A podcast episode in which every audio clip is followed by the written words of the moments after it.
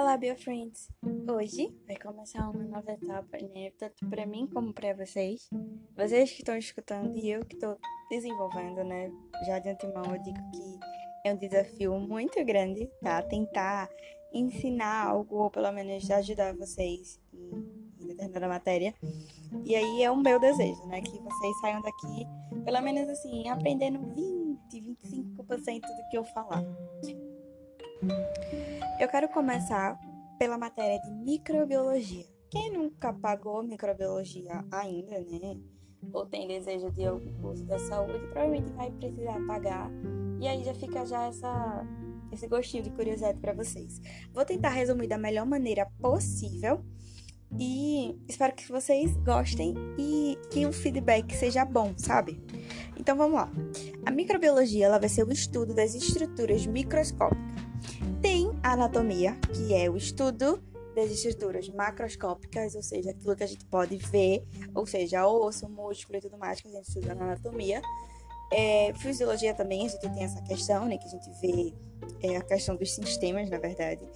E a microbiologia, ela vai estar tá aí como uma ajuda pra gente dos reinos, né, ela não envolve a questão do, do reino animalia, tá? Ela vai envolver bactérias, vírus, fungos, essas coisas. Então, a primeira observação microscópica, ela foi feita em 1665 por Walker. Para quem não sabe, né, ele foi um cientista e aí a primeira observação em microscópio foi através dele. E aí, é, com o tempo, a microbiologia ela foi ela foi dividida em reinos, tá?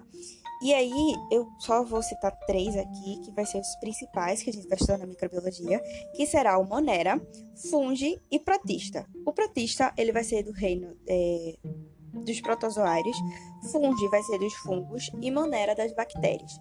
Sara, vírus inclui reino? Não. Vírus, ele não é classificado em nenhum reino, pois eles são acelulares, ou seja, eles não têm a questão de núcleo é, e também ele vai ser um parasita intracelular, ou seja, para ele se, se reproduzir, ele precisa estar dentro de uma célula. Então vamos lá.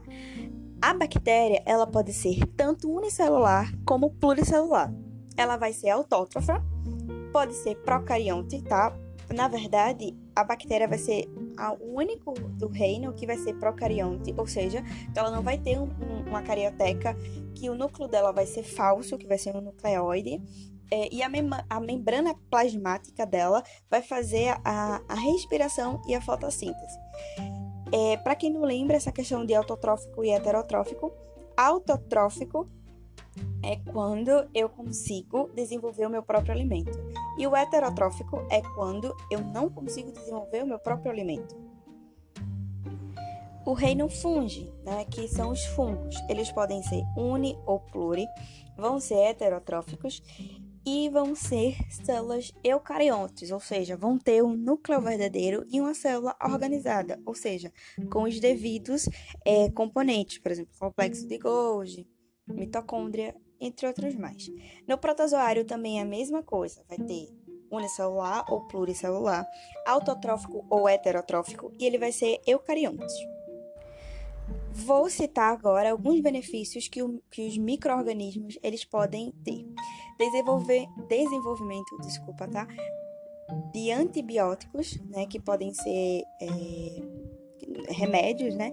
Processo de fermentativos, que são os fungos, é, processo de alimentos, bebidas alcoólicas, a produção, que é a questão da, da, cevada, e a questão de alimentos, eu vou dar um exemplo, o amido, né, que a gente coloca no pão, que é o, o fungo ele, ele vai fazer parte disso.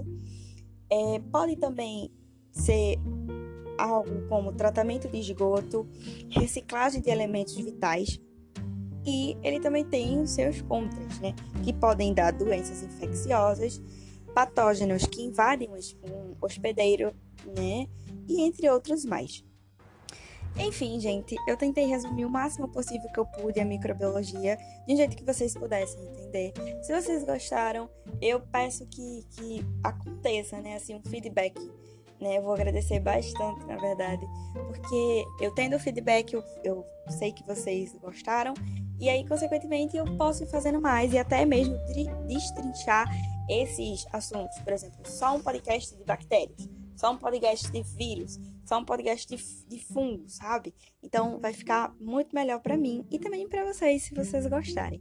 É isso, o podcast de hoje foi sobre microbiologia e eu espero vocês. Até a próxima!